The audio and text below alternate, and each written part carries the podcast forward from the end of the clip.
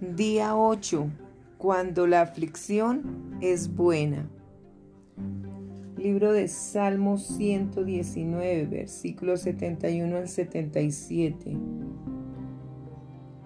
Bueno me es haber sido humillado para que aprenda tus estatutos. Mejor me es la ley de tu boca que millares de oro y plata. Tus manos me hicieron y me formaron Hazme entender y aprenderé tus mandamientos. Los que te temen me verán y se alegrarán, porque en tu palabra he esperado. Conozco, oh Jehová, que tus juicios son justos y que conforme a tu fidelidad me afligiste. Sea ahora tu misericordia para consolarme, conforme a lo que has dicho a tu siervo. Vengan a mí tus misericordias para que viva, porque tu ley es mi delicia. Hace unos años tuve algunos problemas serios con mi piel, ya que el eczema con el que luchaba desde la niñez se empeoró de gran manera. Intenté de todo, cremas de aplicación externa, esteroides en forma oral y tópica, medicamentos antiinflamatorios y hasta una terapia leve. La mayoría de los días deambulaba por ahí como una zombie, extenuada por la picazón y las interminables rascadas que me mantenían en vilo toda la noche. Me mostraba irritada, deprimida, como si fuera alguien por completo distinta a mí. Me sentía tan desdichada con mi piel que sabía que colapsaría en cualquier momento si no lograba conseguir algún alivio. Durante este tiempo sombrío, el Señor me guió a leer el Salmo 119, versículo 71, que afirma, me hizo bien haber sido afligido, porque así llegué a conocer tus decretos. Por mi parte pensaba, bueno, no hay nada de bueno en esto, Señor. Luzco y me siento horrible. Estoy cansada de lidiar con este problema y no entiendo de qué manera algo así puede ser bueno. Sin embargo, en vez de continuar con el festín de la autocompasión, comencé a meditar en otros versículos de ese mismo capítulo que me recordaban la bondad y la fidelidad de Dios, las cuales no han cambiado a pesar de las pruebas que Él pueda permitir en mi vida. Lentamente mi mente y mi corazón fueron transformados al ver mi situación desde la perspectiva de Dios. Aprendí a descansar en Él para obtener nuevas fuerzas. Desarrollé una pasión por su palabra. Oré con más frecuencia y mayor fervor me di cuenta de que los problemas de mi piel no eran un castigo del Señor, sino una forma de aprender a enfocarme en Él como mi fuente de fortaleza y consuelo. Él me permitió experimentar esos desafíos físicos no porque estuviera enojado conmigo, sino porque me amaba. Dios redimió esa prueba en particular con todo lo dolorosa que era, atrayéndome más cerca de sí mismo. Te encuentras atravesando un momento difícil en tu vida que no puedes comprender. Estás cansado de tanta lucha y te preguntas cuál podría ser el propósito de Dios con ello. Tengo buenas noticias para ti. No tienes que entender por qué suceden las cosas.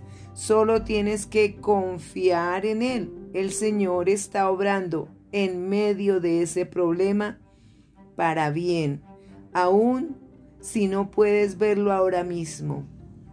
Y usará lo que sea con tal de transformarte a la imagen de Cristo abraza sus preciosas promesas y pídele que te muestre un versículo en especial que fortalezca tu fe. Algún día mirarás hacia atrás a esta prueba, meditarás en todo lo que Dios ha hecho y serás capaz de decir, me hizo bien haber sido afligido. Bien, muchas veces en la vida somos afligidos, pero agrandamos el problema y nos mantenemos en el problema y en la aflicción y eso nos desespera, eso nos descontrola, eso nos hace como irritarnos y pelear y quejarnos contra Dios, ¿verdad? Pero nosotros tenemos que entender que Dios es el que da la calma, la paz. Y con la calma y la paz, entonces nosotros podemos alcanzar la gloria de Dios. Sí, la gloria de Dios en medio de cualquier aflicción. Todos necesitamos de la gloria de Dios. ¿Y dónde la encontramos? En su palabra. A veces no queremos leer la Biblia, no la aceptamos, estamos irritados, que estamos peleando contra todo el mundo, no nos soportamos a nosotros mismos y por eso rechazamos el entender que cualquier aflicción tenemos que tener calma y ver que confiando en Dios todo va a cambiar. Cuando uno decide escuchar la voz de Dios, decide leer su palabra, decide hacerle caso, va a cambiar la atmósfera de cualquier situación y vas a tener fe. Vas a tener confianza, vas a tener paciencia, porque en medio de la prueba, como dice el libro de Santiago, las pruebas son para obtener fe y para tener confianza en Dios, paciencia. Y eso es lo que tenemos que tener y ahí vendrá el milagro, los milagros, la respuesta de Dios. Entonces tenemos que esperar, creer en Dios, confiar, no descontrolarnos. El descontrol hace que perdamos, hace que nuestro problema sea grande y sintamos demasiado dolor y, desespero porque no sabemos cómo curarnos. Pero Dios sí sabe, Él sabe. Uno ha conocido en la Biblia que la palabra de Dios es medicina a nuestro cuerpo. Ha conocido en la Biblia que Jesucristo es el médico de médicos, o sea, es la mano total sanadora sobre cualquier situación en nuestro cuerpo o en el cuerpo de otra persona que esté enferma. No importa la aflicción que sea, si has perdido un ser querido, Dios te da fortaleza. Dios te da vida para seguir adelante porque Él es el Todopoderoso para hacerlo. Sí, perdimos ese ser querido, pero nos toca nosotros seguir viviendo. Y Dios, en cualquier aflicción, ya sea falta de empleo, falta de provisión, espera, confía, cree, Él va a dar. Él dará la respuesta. Escuchemos un testimonio. Después de años de luchar con mi peso, el Señor trajo varias soluciones a mi camino, una de las cuales fue el ayuno de Daniel. El primer día resultó fácil. Me sentía muy emocionada y deseosa de entregarle todo a Dios. Sin embargo, el tercer día ya estaba dispuesta a desertar. Entonces Dios me habló y me hizo saber que renunciar cuando las cosas se ponían difíciles era lo que yo había hecho muchas veces en el pasado. Y todo lo que había conseguido era 45 kilos de sobrepeso. Así que decidí que continuaría con el ayuno. En el transcurso de mi ayuno de 21 días perdí 3 kilos. No obstante, más que eso aprendí que es posible finalizar algo y que todo lo puedo en Cristo que me fortalece.